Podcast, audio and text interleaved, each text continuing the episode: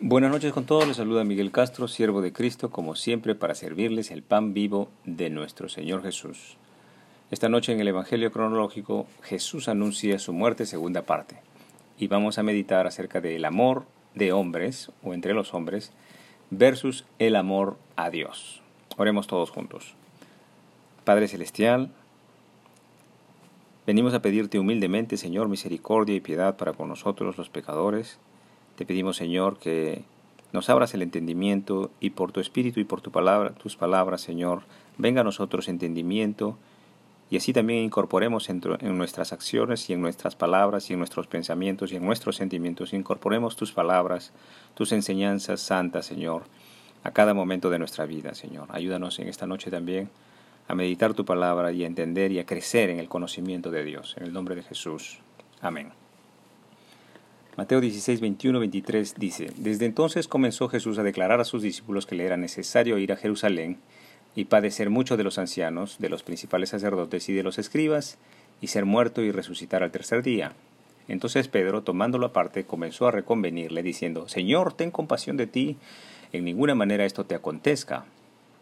Pero él, volviéndose, a dijo a Pedro, Quítate de delante de mí, Satanás, me eres tropiezo, porque pones la mira en las cosas de Dios, no pones la mira en las cosas de Dios, sino en las de los hombres. Gloria a ti, Señor Jesús, por tus palabras. Meditemos en el Espíritu Santo acerca del amor de Simón Pedro por su maestro a estas alturas de los eventos del Evangelio de Jesús. Simón Pedro tiene un amor de hombre, tiene un amor humano por el maestro, pero Simón Pedro aún no podría saber que hay algo mucho más grande que el amor carnal hay algo mucho más grande que el amor de hombre. Y esto más grande es el amor que únicamente Dios puede dar. Primera de Juan 4.9 dice, Estos, en esto se mostró el amor de Dios para con nosotros, que Dios envió a su Hijo unigénito al mundo para que vivamos por Él. Gloria a Dios. Pongámonos entonces en los zapatos de Simón Pedro por unos instantes, pero no solamente en los zapatos, sino también pongámonos en el corazón de Simón Pedro, por unos momentos para poder crecer en el conocimiento de Dios. Digamos que usted, hermano, hermana, es Simón Pedro y usted ya ha caminado con Jesús por un espacio de dos años hasta este momento en la línea del tiempo del Evangelio. Usted ya ha dejado en estos dos años, ha dejado su barca, ha dejado sus redes, usted ha dejado de dedicarse a su medio de supervivencia, ya no se dedica a la pesca y ahora camina constantemente sirviendo al Mesías. En este caminar con Jesús, usted le ha visto sanar leprosos, le ha visto abrir los ojos a los ciegos, ha visto a Cristo sanar a muchos enfermos, le ha visto caminar sobre las aguas y detener la tempestad, le ha visto multiplicar los panes y los pescados para dar de comer a, multitudes. Hermano, enfoquémonos en el pensamiento de Simón Pedro. Estamos meditando cómo siente el corazón de Simón Pedro en estos momentos. Si usted fuera Simón Pedro, Después de estos dos años de caminar con el, con el principio y el fin, con Jesucristo, usted conoce experimentalmente que el poder de Dios está en su Hijo Jesús. Usted sabe y conoce con toda certeza que Jesús es el Hijo de Dios. Aleluya. Pero veamos este detalle. Obviamente usted estaría muy, muy encariñado con el Maestro. Usted ama al Maestro Jesucristo y quizás sería usted como un guardaespaldas del maestro defendiéndolo a diestra y siniestra de cualquier atentado que pudiera amenazar al Mesías. ¿Verdad? Es importante que meditemos sobre este amor que siente Simón Pedro y veamos cuán alejado estaba del amor santo y perfecto de Dios. Sigamos con el análisis. Es natural que Simón Pedro esté preocupado por la seguridad de la vida del Maestro, porque sana enfermos, predica el amor a los enemigos y ha de salvar a todos los hombres del pecado. Pero esta es la parte importante de meditar.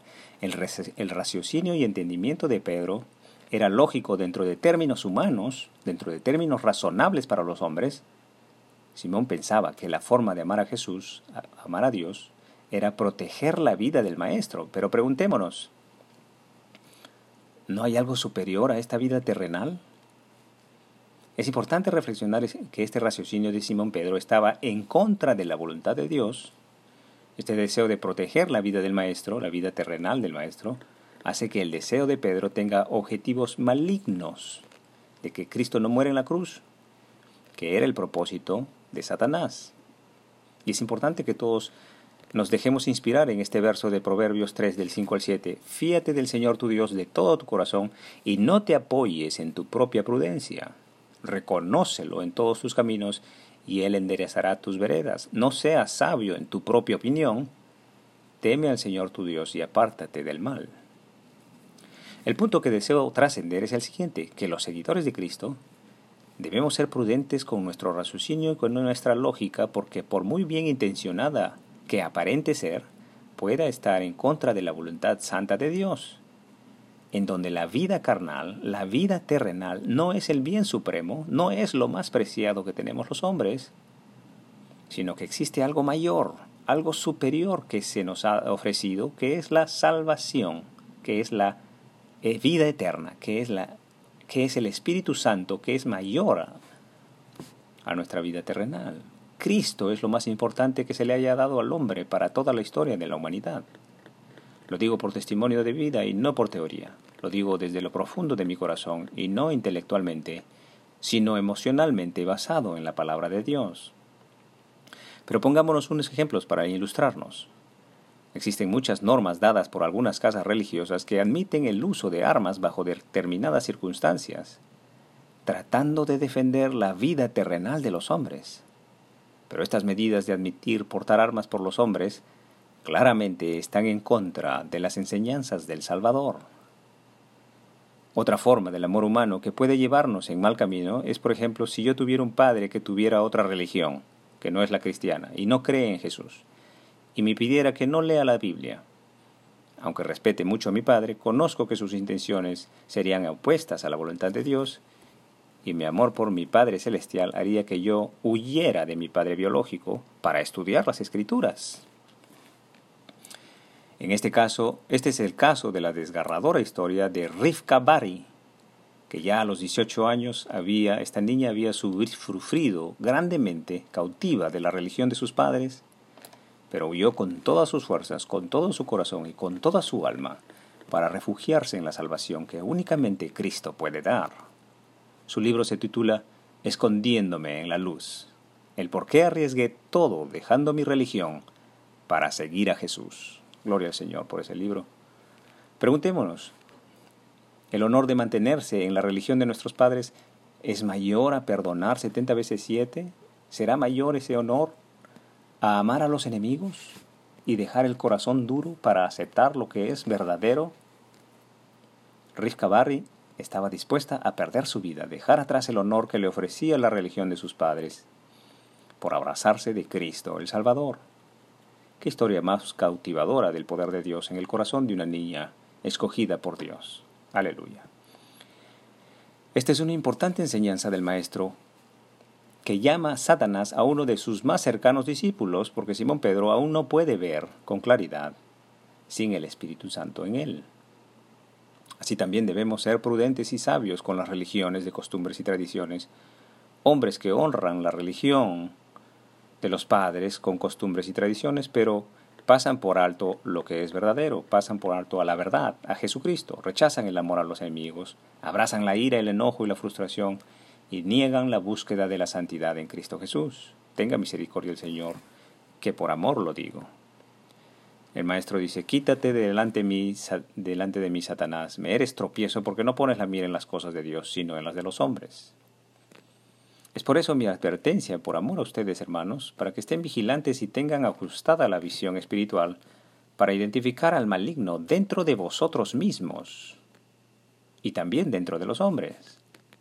Muchos que diariamente comen pan consagrado, pero conocerán las palabras que salen de la boca de Dios y las aplicarán, reflejarán el Espíritu Santo de Dios en la sabiduría. Por amor lo digo. Es así que la escritura se cumple en Mateo 10:37 que dice, El que ame a su Padre más que a mí no es digno de ser mi discípulo. Y no es que se abandone al Padre o a la Madre en su vejez, no estoy hablando de eso. Como la ley de Dios nos enseña, debemos honrar al Padre y a la Madre, atendiéndoles y amándoles generosamente. Pero no hemos acaso de honrarles más, aún librando la buena batalla de la fe, tomados de la mano del Salvador, vencedor de la muerte. ¿No hemos de honrarles rechazando la levadura de los fariseos de hoy y rechazando el pecado, rechazando la hipocresía, con paciencia y con benignidad para con ellos? ¿No hemos acaso de honrar al Padre y a la Madre esforzándonos en la verdad de Cristo y en la santidad que Él nos enseña? Lucas 18, 27 dice, eh, Jesús nos dijo, lo que es imposible para los hombres es posible para Dios. Después de que Simón Pedro, después de haber renacido en el Espíritu, habiendo sido liberado de las cadenas de la muerte, Pedro, habiendo sido liberado de un pensamiento sin el Espíritu de santidad, Después de 50 días de la muerte de Cristo, Simón Pedro está dispuesto a arriesgar su vida predicando a Cristo, aún a costa de su propia vida. Gloria a ti, Señor Jesús. ¿Y usted, hermano, ha encontrado ya la vida en Cristo Jesús? Porque así lo dijo el Maestro, porque todo el que quiera salvar su vida, la perderá, y todo el que pierda su vida por causa de mí y del Evangelio, la salvará. Porque, ¿qué aprovechará al hombre si ganare todo el mundo y perdiere su alma? ¿O qué recompensa dará el hombre por su alma? Porque el que se avergonzare de mí y de mis palabras en esta generación adúltera y pecadora, el Hijo del Hombre se avergonzará también de él cuando venga en la gloria de su Padre con los santos ángeles. Muchas gracias por su tiempo. Hasta aquí el estudio bíblico del día de hoy. Continuaremos el día de mañana, si Dios así nos lo regala. Que el Señor os acompañe en vuestro angosto caminar, el cumplimiento vivo de la palabra de Dios, en el nombre del Padre, del Hijo Jesucristo y del Espíritu Santo. Amén.